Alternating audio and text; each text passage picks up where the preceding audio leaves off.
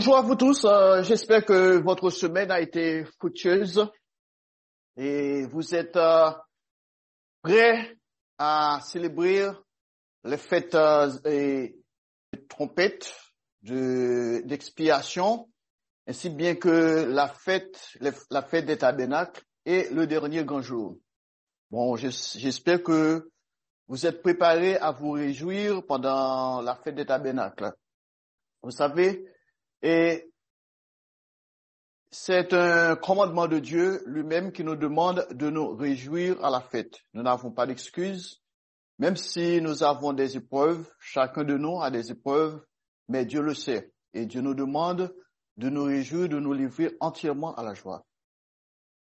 Ce matin, eh, j'aimerais vous poser deux questions et ce seront là les titres de de mon sermon, j'ai deux, questions, deux titres. Le premier, c'est pourquoi célébrer le sabbat? Le second, pourquoi assemble-nous chaque sabbat? Maintenant, pour répondre à la première question, pourquoi célébrer le sabbat? L'homme intelligent dira tout carrément que c'est Dieu dans Exode qui nous a donné les quatre premiers commandements. Il nous a dit, premièrement, le premier commandement, de l'adorer lui seul, de, ne pas avoir d'autre Dieu devant sa face. Euh, le deuxième commandement, de ne pas nous fléchir euh, sur des images taillées, de ne pas utiliser des images taillées pour substituer à lui. Et le troisième, c'est ne pas prendre son nom en vain, parce que son nom est est, sacré, nous devons respecter son nom. Et le quatrième commandement, nous devons nous rappeler le, le sabbat et pour, nous, pour sanctifier le sabbat. Ainsi, l'homme intelligent n'a pas aucun, aucun de problème, c'est pur, c'est simple. Mais malheureusement, pour la plupart euh, des gens, selon qu'il est écrit dans Romains au chapitre 3, verset 10. Si nous nous reportons à Romains au chapitre 3, verset 10, selon qu'il est écrit, il n'y a point de juste, pas même un seul. Nul n'est intelligent, nul ne cherche Dieu. Tous sont égarés, tous sont pervertis. Et au verset 12, il n'en est aucun qui fasse le bien, pas même un seul. Et au, verset 18, il dit, du même chapitre, Romains au chapitre 3, verset 18, il dit, la crainte de Dieu n'est pas devant leurs yeux. Voilà pourquoi, chers frères et sœurs, euh, les hommes cherchent toutes les petites bêtes, toutes les excuses à ne point observer le sabbat comme Dieu nous l'a commandé. Et maintenant encore, qu'est-ce que le sabbat? Quelle est l'importance de ce jour par rapport aux six jours de la semaine? Il y a beaucoup de controverses au sujet du sabbat. Il est l'un des dix commandements les plus disputés. Le mot sabbat vient de l'hébreu, il est synonyme de repos. Et dans, dans le, le mot grec, c'est Shabbat. S, H, A, B, B, A, T. Qui, qui signifie repos et pause. On fait un arrêt, on fait une pause et puis aussi intermission. Et le commencement du sabbat date de la création de l'histoire humaine. C'est Dieu qui, après avoir tout créé, il a tout créé en six jours, et puis il s'est reposé le septième jour. Et j'estime que pendant la création, vous savez, Dieu a créé, et quand vous lisez le récit de la création dans la Genèse, il nous dit chaque jour, Dieu a créé, a créé le ciel et la terre, les luminaires, tout cela. Et le sixième, sixième jour, il a dit, il n'est pas bon que l'homme soit, il, il a dit, bon, faisons l'homme à notre image et à notre ressemblance. Et sinon, quand il dit faisons, c'est pluriel. Et le mot ici pour Dieu, c'est Elohim. Plusieurs, pas une seule personne. C'est que le Dieu que nous connaissons, notre Père en tant que notre Père, et son Fils Jésus-Christ, travaillant conjointement, ils ont décidé de créer l'être humain. Et le septième jour, c'était, comme nous l'appelons, le jour de sabbat, c'est ce jour que Dieu a pris son temps pour expliquer au premier couple son but, son mode de vie, comment il faut vivre. Et cela leur a permis d'avoir une relation avec le Dieu, avec leur Père. C'était ce moment-là qui était vraiment un moment opportun, un moment spécial. Et voilà pourquoi Dieu nous a demandé, rappelez-vous, souvenez-vous du jour de sabbat et le sanctifier. Sanctifier ici, mais explique, il faut mettre ce jour pas à part, il faut mettre ce jour de côté, quelque chose, quelque chose qu'on met à part pour un but bien déterminé. Et si vous pouvez vous reporter à Genèse au chapitre 2, nous allons lire les versets 2 et 3. Genèse, dans Genèse chapitre 2, verset 2, Dieu acheva au septième jour son œuvre qu'il avait faite, et il se reposa au septième jour de toute son œuvre qu'il avait faite. Verset 3, Dieu bénit le septième jour et il le sanctifia, parce qu'en ce jour, il se reposa de toute son œuvre qu'il avait créé en la faisant. Notez bien cela. Les jours d'après la Bible commencent du coucher du soleil au coucher du soleil, du coucher du soleil. C'est-à-dire que, par exemple, maintenant, pour bien comprendre, pour définir ce jour, nous cessons de nous travailler vendredi au coucher du soleil, c'est-à-dire au crépuscule, et puis jusqu'au crépuscule de, du, samedi soir, 24 heures.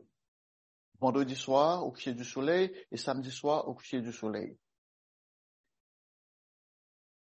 Avant d'aller plus loin, laissez-moi préciser, comme vous, comme vous le savez déjà, que Dieu a aussi ordonné la célébration des sept sabbats annuels dont l'observance a des buts précis, basés toujours sur le même principe, c'est-à-dire ce sont des jours saints aux yeux de Dieu, des jours que nous célébrons par des assemblées, des jours de repos qui honorent Dieu.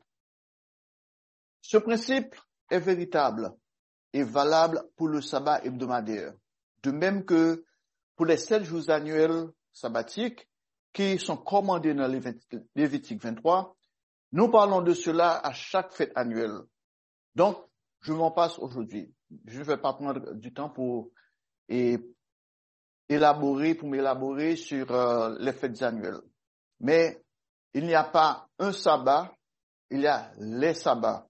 Parfois, dans, quelque part dans la Bible, Dieu nous dit mes sabbats. Parce qu'il y a le sabbat hebdomadaire, ça c'est le sabbat que nous célébrons chaque semaine à la fin de la journée du vendredi et puis au commencement du jour de, samedi, nous appelons samedi le septième jour, qui est un sabbat hebdomadaire.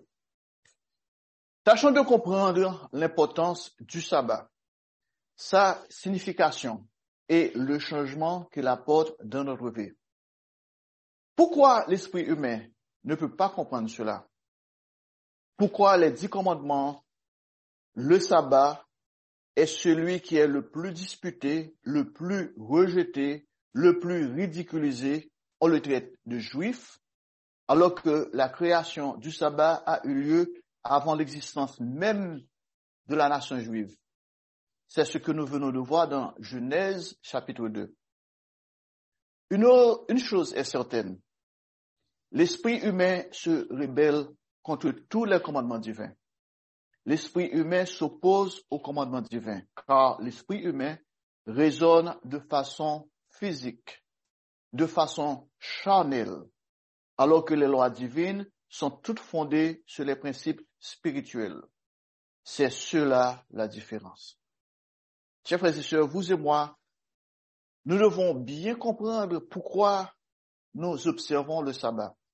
Est-ce que c'est quelque chose que nous faisons parce que nous, nous sommes, nous n'avons pas d'autre chose à faire et peut-être pour certains, euh, certaines personnes, c'est que le sabbat et l'assemblée, c'est euh, une société, un, un, endroit de se, bon, de se réunir parce qu'on a, on a pas besoin de se vaquer à autre chose. Chers frères et sœurs, c'est un commandement divin. Dieu nous a commandé de nous assembler le jour du sabbat et nous, nous allons le voir un peu plus loin. Et c'est spirituel. Vous savez, chers frères et sœurs, l'esprit humain ne peut pas comprendre ce qui est du domaine spirituel. Laissez-moi expliquer cela un peu plus clairement en vous expliquant ce que l'apôtre Paul a écrit dans sa première épître aux Corinthiens. 1 Corinthiens au chapitre 2, lisons les versets 6 à 14. Vous savez, et, je sais que la plupart d'entre vous, vous avez des amis, vous avez des membres de famille qui ne sont, qui ne sont pas dans l'église. Et quand vous leur dites que vous gardez le sabbat, et à chaque semaine, vous, vous, allez à l'église, peut-être il cherche à vous ridiculiser, il cherche à vous dire des choses pour, comme, pour vous détraquer. Mais voyons ce que l'apôtre Paul dit ici dans, à 1 Corinthiens au chapitre 2, verset 6. Cependant, c'est une sagesse que nous prêchons parmi les parfaits. Sagesse qui n'est pas de ce siècle, ni des chefs de ce siècle qui vont être anéantis. Nous prêchons la sagesse de Dieu, mystérieuse et cachée, que Dieu, avant les siècles, avait destinée pour notre gloire.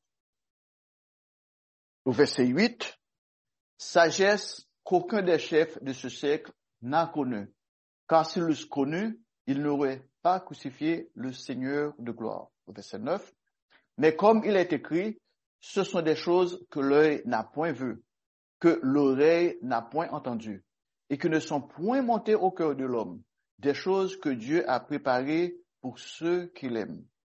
Au verset 10, Dieu nous les a révélées par l'Esprit, car l'Esprit sonde tout, même les profondeurs de Dieu. Au verset 11, lequel les hommes en effet connaît les choses de l'homme, si ce n'est l'Esprit de l'homme qui est en lui? De même, personne ne connaît les choses de Dieu si ce n'est l'Esprit de Dieu. Au verset 12, Or, nous n'avons pas reçu l'Esprit du monde, mais l'Esprit qui vient de Dieu, afin que nous connaissions les choses que Dieu nous a données par sa grâce. Au verset 13, Et nous en parlons, non avec des discours qu'enseigne la sagesse humaine, mais avec ceux qu'enseigne l'Esprit employant un langage spirituel pour les choses spirituelles. Au verset 14, mais l'homme animal ne reçoit pas les choses de l'Esprit de Dieu, car elles sont une folie pour lui, et il ne peut les comprendre parce que c'est spirituellement qu'on en juge. Je sais que, euh, si je ne me trompe, hein, j'ai expliqué dans un sermon on a, quand on regarde un être humain, il y a l'être animal, ça c'est, c'est, c'est le corps biologique, un corps qui est, qui je dirais, qui est anatomique, physiologique, un corps qui est composé de chair et de sang, un corps qui est, euh, qui est mortel, et comme la Bible nous dit que tu es poussière et tu retourneras en poussière. Et c'est ce corps-là que dans notre langage, dans, le langage scientifique, on dit c'est biochimique. C'est un corps qui, qui a besoin de, la nourriture, de la nutrition, euh, des vitamines, des minéraux, qui a besoin de l'oxygène, qui a tout besoin pour pouvoir rester en vie. Et il y a l'homme intellectuel.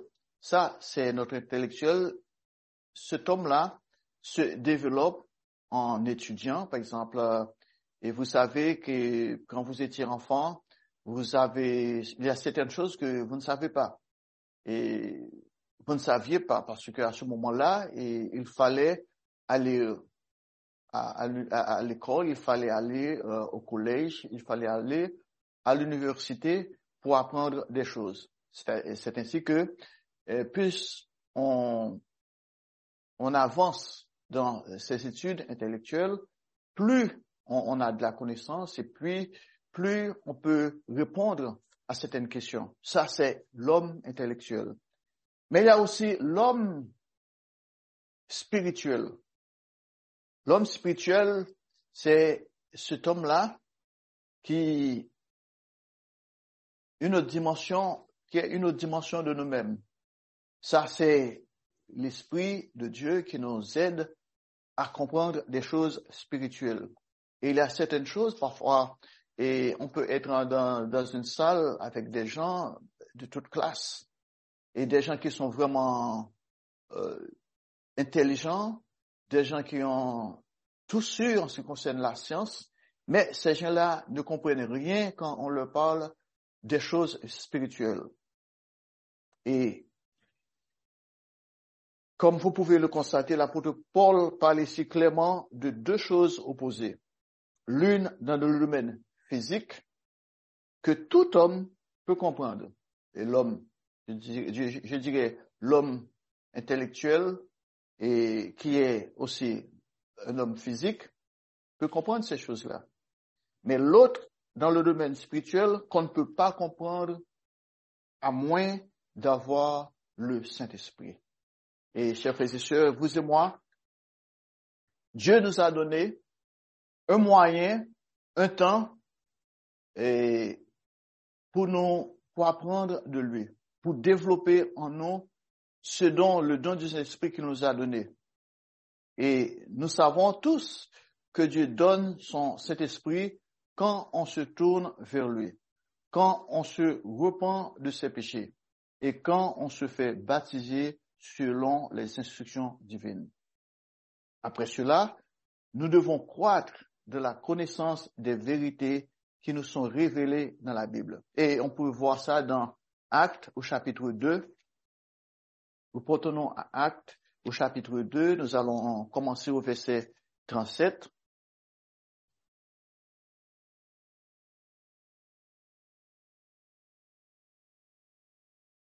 Acte chapitre 2 au verset 37.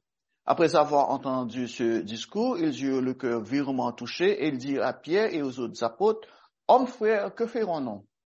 Nous avons une décision à prendre. Nous devons faire quelque chose. Que ferons-nous Et ainsi Pierre leur dit, repentez-vous. Chers frères et sœurs, ça c'est le premier pas de notre conversion. Repentez-vous. Et ce n'est pas seulement avant notre baptême, une fois que nous sommes appelés, nous avons reçu à l'appel de Dieu, nous devons nous repentir chaque jour de nos péchés. Nous devons nous repentir à chaque, à chaque moment parce que vous et moi, nous sommes encore dans ce corps, nous faisons des choses qui déplaît à Dieu, des choses qui, qui, qui, qui, ne sont pas en harmonie avec le commandement de Dieu et nous devons nous repentir.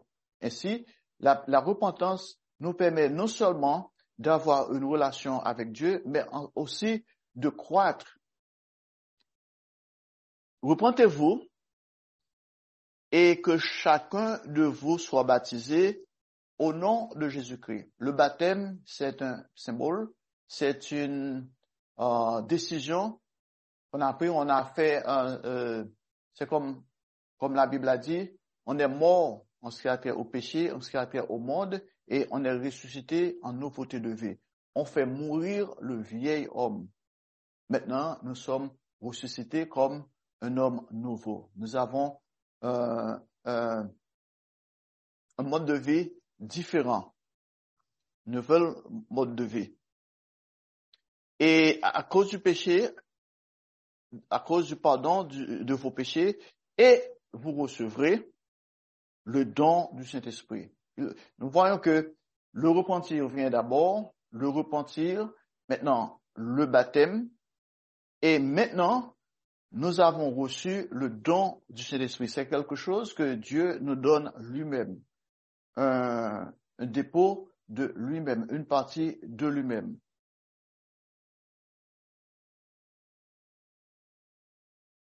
Oui, et ainsi, continuons. Et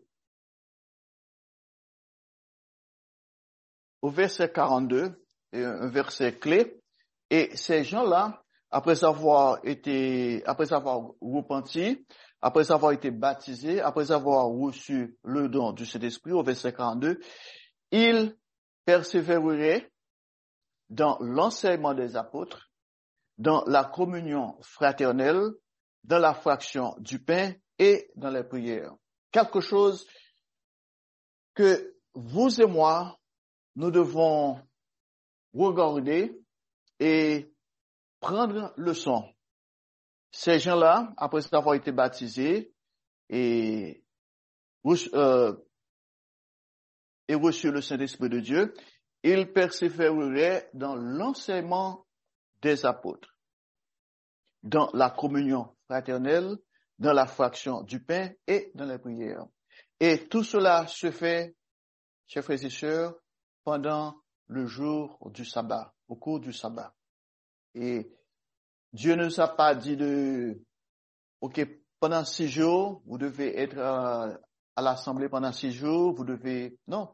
Nous avons notre parafait, nous devons étudier la Bible, certes, nous devons prier, nous devons méditer sur sa parole, mais le septième jour est un jour consacré pour l'étude de la parole de Dieu, pour entendre les enseignements de Dieu. Quand nous, sommes venus aux assemblées, nous recevons, nous écoutons un sermon, nous écoutons une sermonnette, des annonces. Tout cela font partie des enseignements de Dieu. La croissance nous avons besoin, la croissance spirituelle.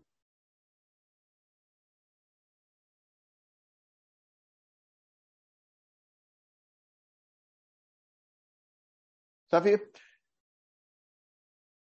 après cela, comme je viens de vous dire, nous devons croître dans la connaissance des vérités qui, qui nous sont révélées dans la Bible.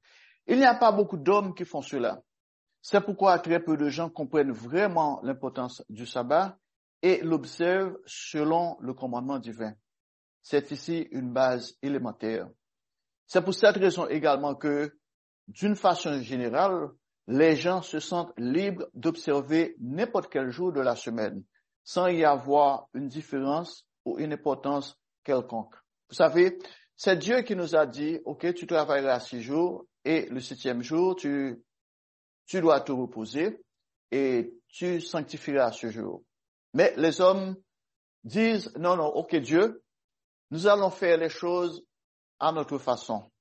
Nous allons choisir un jour qui nous plaît. Nous allons faire, nous n'avons pas besoin de toi pour nous dire ce, ce, ce quoi faire. Non seulement l'observance du sabbat fait partie des dix commandements de Dieu, où Dieu nous donne des précisions sur la façon de l'observer, mais encore le sabbat est un signe, un signe entre Dieu et ceux qu'il appelle. Ceci a été vrai lorsque Dieu a donné les dix commandements et qu'il est toujours vrai aujourd'hui pour tous ceux que le Christ appelle.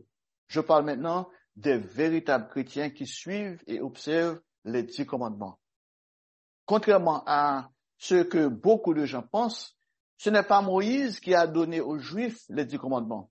C'est le Christ qui a donné à tous ceux qu'il appelle et qui veulent devenir véritablement chrétiens.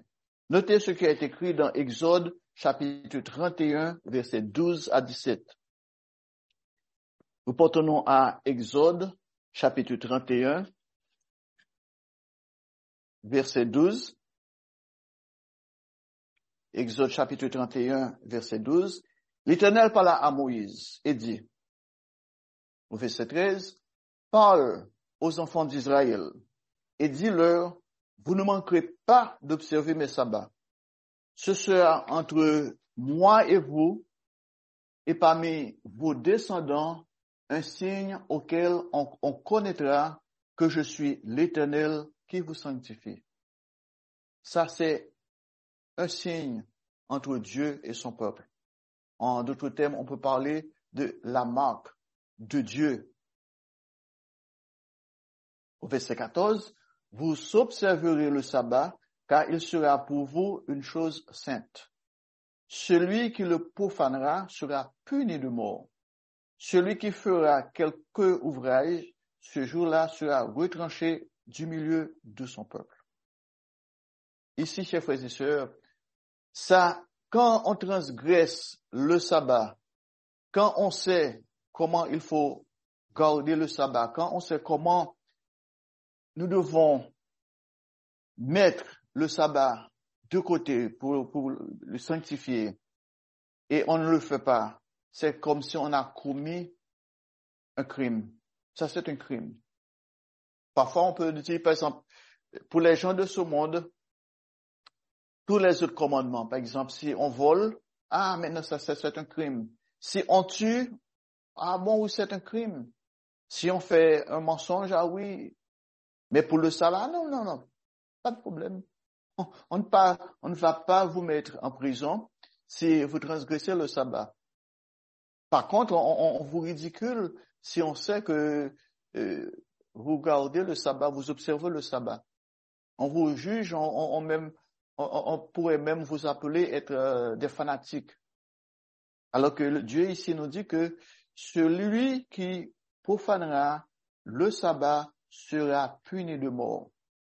Celui qui fera quelque ouvrage ce jour-là sera retranché du milieu de son peuple. C'est qu'il n'y a pas, comme nous venons de le voir au verset 13, qui est un signe entre Dieu et son peuple. C'est que maintenant, on s'est mis à part, on s'est retranché du peuple de Dieu.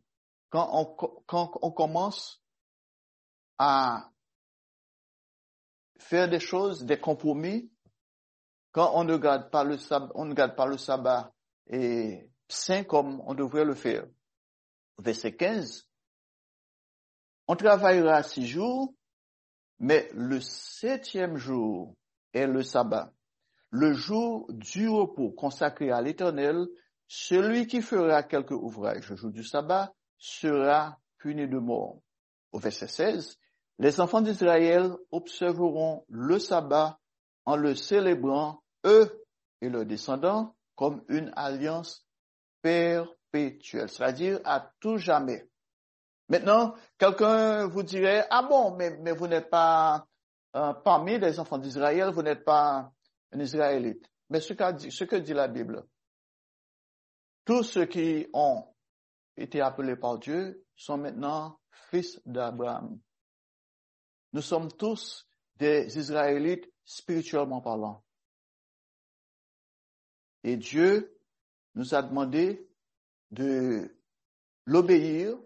Nous, faisons partie maintenant du peuple de Dieu un sacerdoce royal, une nation sainte. Et au verset 17, ce sera entre moi et les enfants d'Israël un signe qui devra durer à perpétuité. Car en six jours, l'Éternel a fait les cieux et la terre, et le septième jour, il a cessé son œuvre et il s'est reposé. Mais c'est cruel, diront beaucoup de gens. Pourquoi Dieu est-il si exigeant? Pourquoi nous punirait-il si l'on transgresse le sabbat? Mais non, cette question est beaucoup plus profonde que vous ne le pensez. En premier lieu, Dieu n'est pas cruel. Il ne veut pas que nous mourions. Chacun des commandements divins nous protège du mal. Chacun des commandements divins a pour but de nous conduire à la vie éternelle. Si nous célébrions le sabbat de la façon dont Dieu décrit dans sa célébration, nous comprendrions non seulement pourquoi cette observance est nécessaire, mais encore quels en sont les bénéfices que nous en trouvons. Le corps humain a besoin de repos. Dieu le sait fort bien. C'est pourquoi il a ordonné l'observance du septième jour. Je sais que la plupart d'entre nous, quand nous, travaillons pendant six jours, il y a tellement de stress, il y a beaucoup de d'exigences. Et Dieu le sait. Nous avons besoin un jour pour nous débarrasser des soucis de ce monde, un jour de nous détacher de ce qui se passe autour de nous et de nous concentrer sur le monde de demain. Le monde, là, nous savons que ce sera un monde heureux, un monde rempli de joie, un monde rempli de paix, là où les hommes auront une relation étroite avec leur Dieu. C'est pourquoi Dieu a ordonné l'observance du septième jour. Et ceci est nécessaire pour le corps physique. Mais en plus, il est indispensable pour notre repos et réjouissance spirituelle. En effet, l'observance du sabbat est à la fois physique et spirituelle. Lorsque nous nous observons le quatrième commandement, c'est-à-dire l'observance du sabbat, de la façon dont Dieu nous le demande, nous en tirons le maximum des bénéfices, physiquement et spirituellement. Pas la façon dont nous pensons, parce que pour certains, et se reposer, c'est-à-dire euh, de faire la grâce matinée, de ne rien faire, alors ce n'est pas ce, que Dieu dit. You know? Et il y a beaucoup de gens qui pensent que le sabbat n'est pas un jour où nous sommes pris des plaisirs dont on jurait pendant les six autres jours de la semaine. Au contraire, c'est un jour de repos spirituel qui nous permet de jouir des bénédictions que l'on ne pourrait jamais connaître autrement. Reportons-nous à Ésaïe au chapitre 58, versets 13 et 14. Comment Dieu nous demande d'observer le sabbat. Il y a certaines personnes jusqu'à présent, même dans l'église, qui ne savent pas comment observer le sabbat. Je vous rappelle les pharisiens, de leur côté, c'était, c'est comme un, fardeau pour eux. Ils ont, ils ont fait le sabbat un fardeau et il vous dit de, il vous dit, il vous dit de, il ne faut pas faire ceci, il ne faut pas faire cela, ils vous disent, il ne faut pas marcher, bon. Mais, allons à Ésaïe au chapitre 58, au verset 13. Si tu retiens ton pied pendant le sabbat, pour ne pas faire ta volonté en mon saint jour, si tu fais du sabbat tes délices, pour sanctifier l'Éternel en le glorifiant, et si tu l'honores en ne suivant point tes voies, en ne te livrant pas à tes penchants et à de vains discours. Au verset 14, alors tu mettras ton plaisir en l'Éternel. Ça, voyez, et maintenant juste le temps de contrôler nos pensées, de contrôler nos, nos paroles, nos actions, en faisant vraiment des choses que Dieu nous demande. Si tu fais du sabbat tes délices pour sanctifier l'éternel en le glorifiant.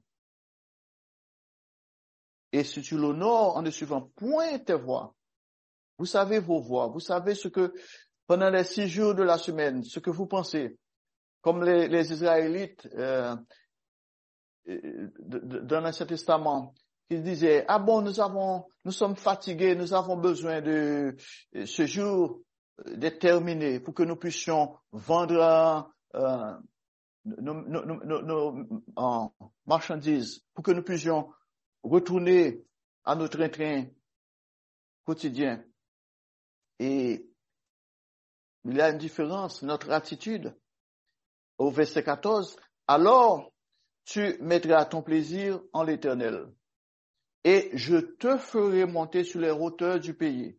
Je te ferai jouir de l'héritage de Jacob, ton père, car la bouche de l'Éternel a parlé. Ici, ça c'est une promesse scellée.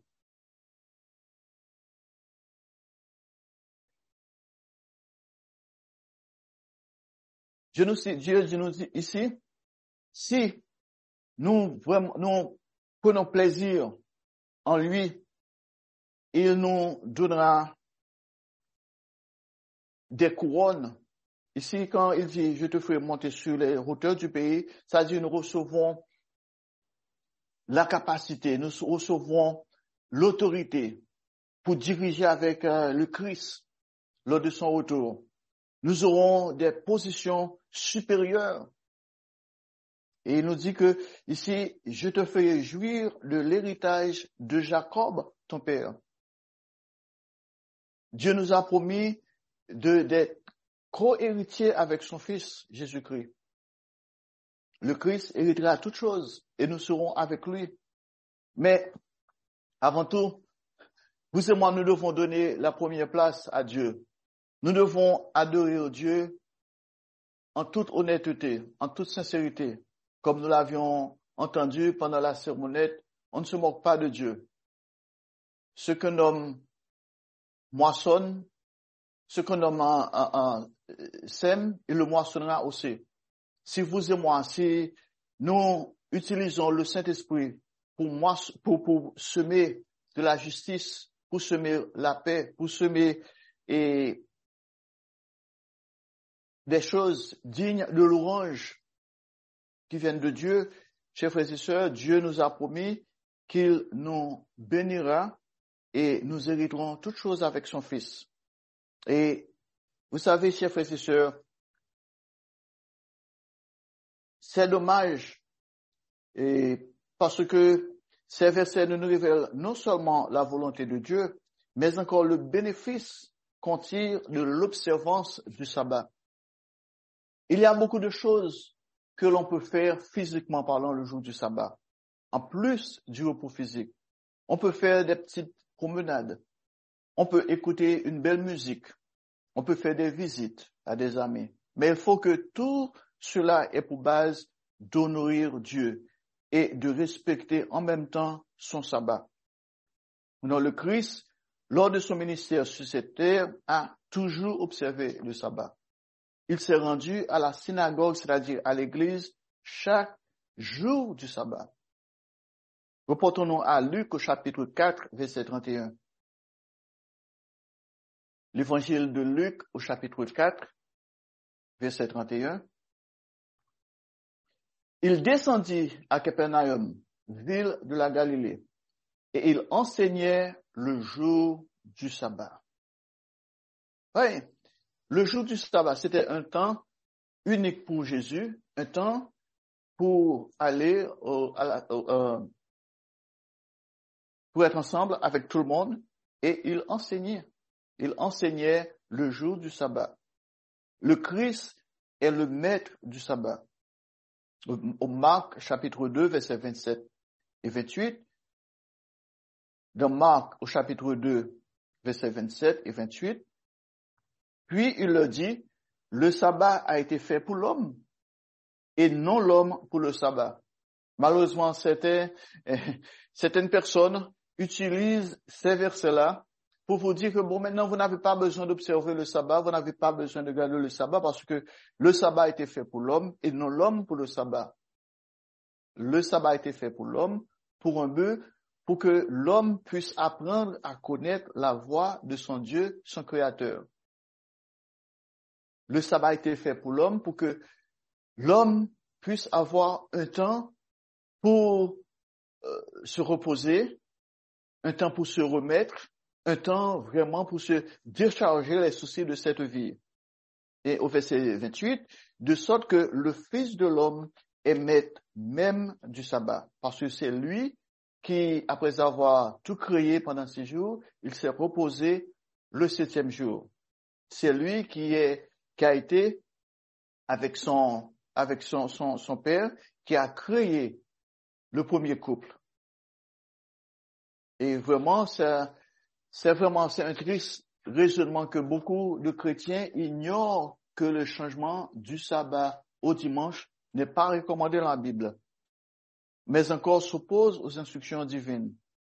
Et savez-vous, chers frères et sœurs, que ce changement a eu lieu au concile de Nicée en 325 et dit, lorsque l'empereur Constantin, voulant se débarrasser de tout ce qui était juif, a décrété que les chrétiens devraient désormais observer le dimanche au lieu du sabbat juif pour honorer le Christ, particulièrement en honneur de sa résurrection le dimanche.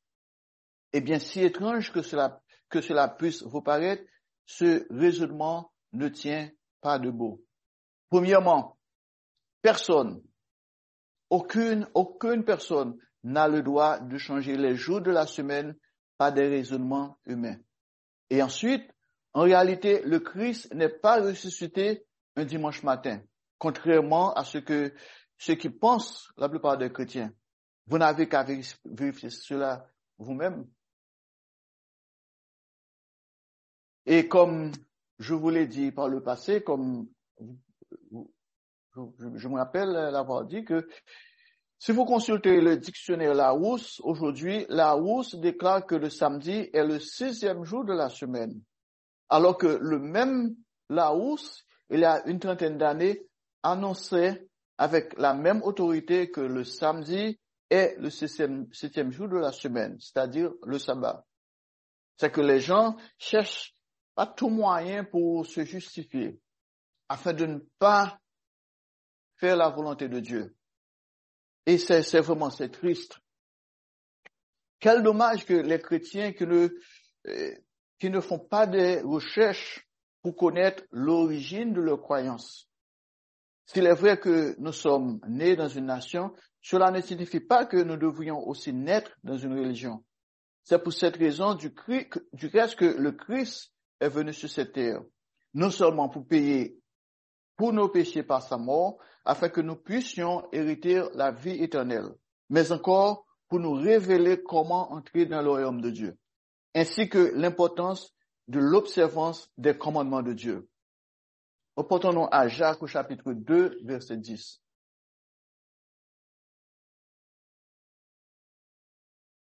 Jacques, la lettre de, de Jacques au chapitre 2, verset 10. Car quiconque observe toute la loi, mais pêche contre un seul commandement devient coupable de tous. Vous ne pouvez pas dire que bon, vous pouvez choisir ce que vous pouvez, ce que vous voulez garder. Oui, bon, je veux, je veux pas tuer, euh, je, je veux pas mentir, mais je peux briser euh, le quatrième commandement, je peux faire ce que je veux. Mais non, si vous transgressez le sabbat, vous péchez contre tous les autres commandements. Rappelez-vous que le Christ a dit, lors de son, de son apparition, plusieurs viendront et lui diront, Seigneur, nous avons prophétisé en ton nom, nous avons fait des miracles en ton nom. Et Jésus leur dira, retirez-vous de moi, parce que je ne vous ai jamais connu vous qui commettez l'iniquité. Le mot iniquité en anglais est, traduit par lawlessness, c'est-à-dire briser la loi, des lois, euh, des transgresseurs de la loi.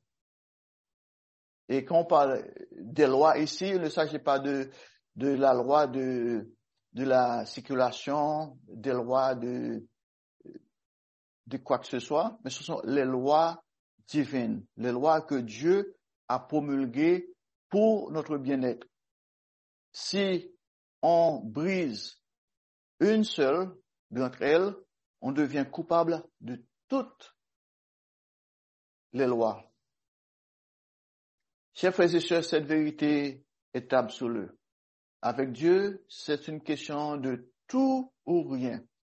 On ne peut pas observer à moitié un commandement quelconque. On ne peut pas être moitié chrétien. On ne peut pas aimer notre prochain en partie. Le Christ a dit que nous devons aimer notre prochain comme nous-mêmes. Et il a prouvé son amour envers nous tous en venant mourir pour nos péchés. Et laissez-moi vous citer dans Ésaïe chapitre 56, versets 1 et 2.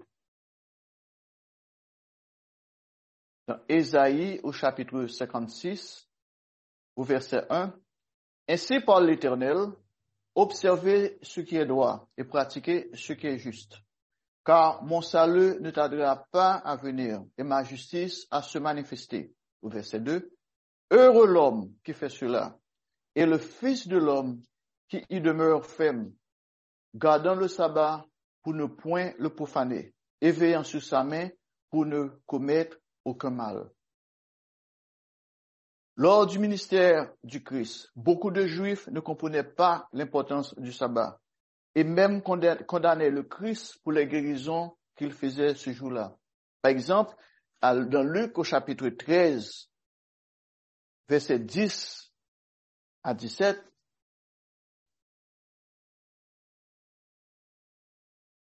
dans Luc chapitre 13 au verset 10, Jésus enseignait dans une des synagogues le jour du sabbat. Au verset 11, et voici, il y avait là une femme possédée d'un esprit qui la rendait infime depuis 18 ans. Elle était courbée et ne pouvait pas du tout se redresser. Au verset 12, lorsqu'il la vit, Jésus lui adressa la parole et lui dit, Femme, tu es délivrée de ton infimité. Au verset 13, et il lui imposa les mains. À l'instant, elle se redressa et glorifia Dieu. Verset 14. Mais le chef de la synagogue, indigné de ce que Jésus avait opéré cette, guérison un jour de sabbat, C'était à la foule, il y a six jours pour travailler. Et donc vous faire guérir ces jours-là et non pas le jour du sabbat. Oui, un miracle. Quelqu'un qui a été guéri alors que maintenant le chef de la synagogue était indigné de ce que Jésus avait opéré cette guérison un jour de sabbat. Et au verset 15, vous voyez la réponse hein, du Christ. Hypocrite, lui répondit le Seigneur, est-ce que chacun de vous le jour du sabbat ne détache pas de la crèche son bœuf ou son âne pour le mener à boire?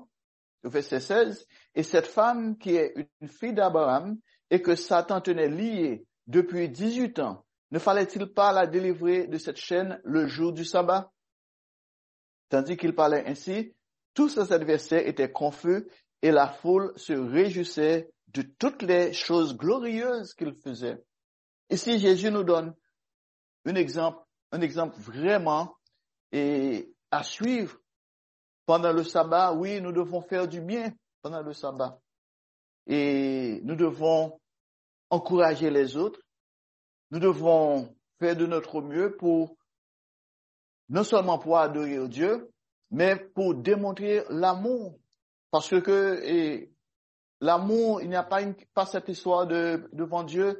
Ah, ok, j'aime, je pratique l'amour à ma façon.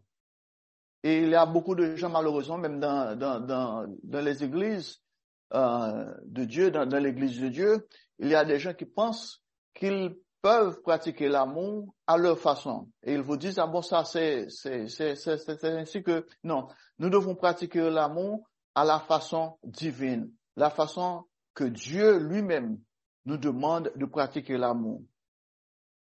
Vous savez, aujourd'hui, chers frères et sœurs, cette même ignorance existe dans l'esprit des chrétiens. Ils confondent une action faite avec amour pour aider quelqu'un avec une transgression du commandement de sabbat. Plus vous étudiez la Bible, plus vous comprendrez comment observer ce jour-là sans pour autant transgresser l'esprit de la loi. À une autre occasion, le Christ a fait une guérison que les Juifs ont également critiqué. Et je cite, nous pouvons voir ça dans Luc au chapitre 14, verset 1 à 6. Dans Luc, l'évangile de Luc, chapitre 14, au verset 1, Jésus étant entré un jour de sabbat dans la maison de l'un des chefs des pharisiens pour prendre un repas, les pharisiens l'observaient. Au verset 2, et voici un homme hydropique était devant lui. Au verset 3, Jésus prit la parole et dit au docteur de la loi et aux pharisiens, est-il permis ou non? De faire une guérison le jour du sabbat? Au verset 4, il gardait le silence. Alors Jésus avança la main sur cet homme, le guérit et le renvoya. Au verset 5, puis il leur dit, lequel de vous, si son fils ou son bœuf tombe dans un puits, ne l'en retira pas aussitôt le jour du sabbat. Verset 6. Et ils ne purent rien répondre à cela. Ces deux exemples nous aident déjà à comprendre la façon dont Dieu résonne, de la façon dont l'esprit charnel résonne. Lorsque vous étudiez la Bible, vous verrez que la plupart du temps, le Christ a fait des guérisons le jour du sabbat. Et chaque fois, les Juifs l'ont condamné pour cela. Ils ne comprenaient pas la différence entre une action faite pour aider quelqu'un et un travail quelconque, qui n'était pas permis le jour du sabbat. Laissez-moi vous donner encore un autre exemple. Dans Luc chapitre 6, versets 1 à 5. Luc au chapitre 6, verset 1. Il arriva un jour de sabbat, appelé second premier, que Jésus traversait des champs de blé. Ses disciples arrachaient des épis et les mangeaient après les avoir froissés dans leurs mains. Quelques pharisiens leur dirent, pourquoi faites-vous ce qui n'est pas permis, ce qui n'est pas permis de faire pendant le sabbat? Au verset 3, Jésus leur répondit, répondit N'avez-vous pas lu ce que fit David lorsqu'il eut faim, lui et ceux qui étaient avec lui? Au verset 4, comment il entra dans la maison de Dieu, prit les pains de proposition, en mangea et en donna à ceux qui étaient avec lui, bien qu'il ne soit pas permis qu'aux sacrificateurs de les manger. Verset 5, et il leur dit, le Fils de l'homme est maître même du sabbat. Contrairement à ce, à ce que certains chrétiens pensent, le sabbat n'est pas un jour de privation, mais de réjouissance. C'est un jour qui nous permet de nous assembler avec ceux que Dieu appelle par notre région, car c'est un jour de convocation sainte, tel que l'apôtre Paul le décrit. Convocation sainte signifie lorsque les frères de la même croyance se réunissent pour adorer Dieu sous la direction du ministère de Dieu, pour étudier ensemble la Bible et pour se fraterniser. Notez à ce propos l'avertissement que l'apôtre Paul nous donne dans Hébreu au chapitre 10, verset 23 à 25. Hébreu chapitre 10, verset 23.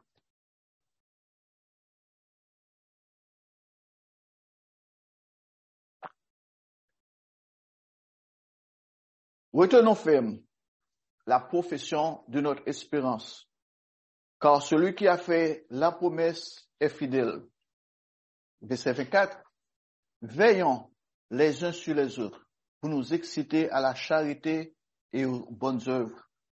Verset 25.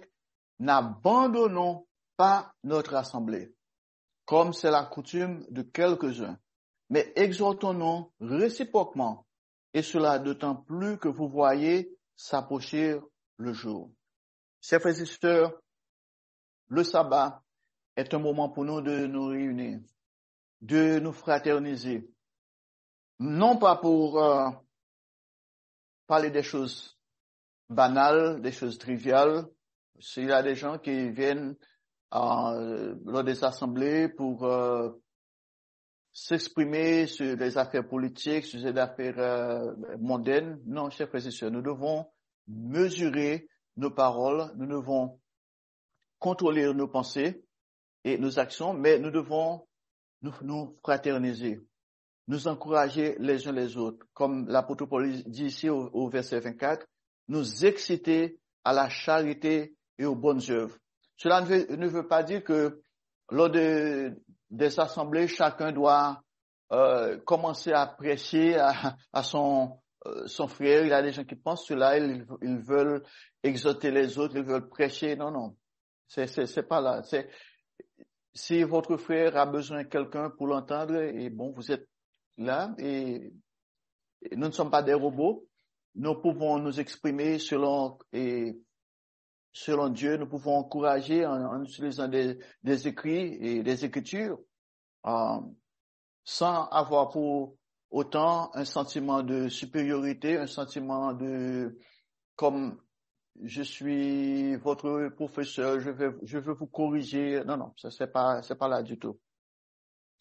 Chers frères et sœurs, cette recommandation est d'autant plus importante de nos jours, puisque nous vivons au temps de la fin, dont parle l'apôtre Paul dans ces versets. Beaucoup de gens se demandent jusqu'à ce quand ce monde peut durer, vu les conditions dans lesquelles nous vivons tous, les guerres incessantes, les famines, la pauvreté, car deux hommes sur trois sur cette terre, à l'heure actuelle, ne mangent pas à leur faim. La situation est vraiment euh, difficile, presque impossible dans, certains pays. Et ce qui est encore pire, c'est que les choses vont en empirant. Parfois, on, pense que maintenant, il va y avoir une amélioration. Et non, ça c'est vraiment dur ce qu'on ce qu'on entend, ce qu'on voit autour de soi.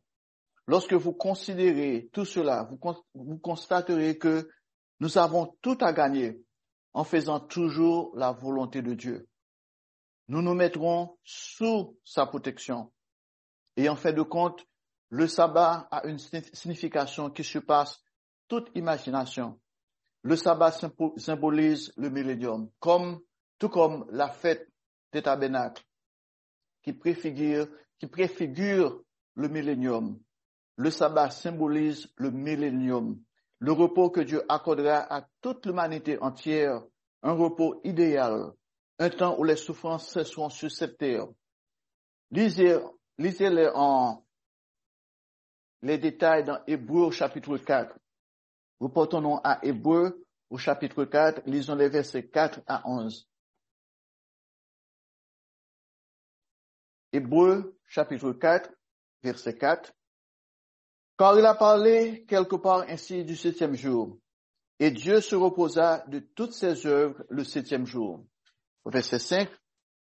Et ici encore, ils n'entreront pas dans mon repos. Or, puisqu'il est encore réservé à quelques-uns d'y entrer, et que ceux à qui d'abord la promesse a été faite n'y sont pas entrés à cause de leur désobéissance, verset 7, Dieu fixe de nouveau un jour aujourd'hui, en disant dans David, si longtemps après cela, comme il est dit pleureau, aujourd'hui, si vous entendez sa voix, n'endurcissez pas vos cœurs. Verset 8, car si Josué leur eût donné le repos, il ne parlerait pas après cela de notre jour. Verset 9, il y a donc un repos de sabbat réservé au peuple de Dieu. Verset 10, car celui qui entre dans le repos de Dieu se repose de ses œuvres, comme Dieu s'est reposé des siennes. Verset 11. Et force-nous donc d'entrer dans ce repos, afin que personne ne tombe en donnant le même exemple de désobéissance. Ainsi donc, mes frères et sœurs, appréciez le sabbat. Passez plus de temps ce jour-là avec votre Créateur, ayant vos yeux sur l'avenir, l'avenir qui est magnifique que le Christ est venu nous annoncer. Vous savez, chers frères et sœurs, pour avoir une relation avec quelqu'un, soit dans le mariage, soit avec un ami, ça nécessite du temps, comme nous l'avions entendu dans la sermonnette. Pour établir une, une relation solide, nous avons besoin du temps. Et Dieu, notre Créateur, Dieu notre Père, qui est amour, nous a donné ce temps. Il a établi le sabbat, le septième jour de la semaine. Notre Dieu est un Dieu d'ordre. Il n'y a pas de confusion en Dieu.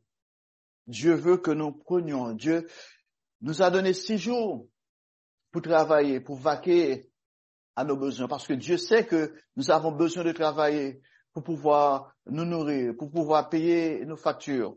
Mais il nous a demandé de mettre de côté, de mettre à part le septième jour.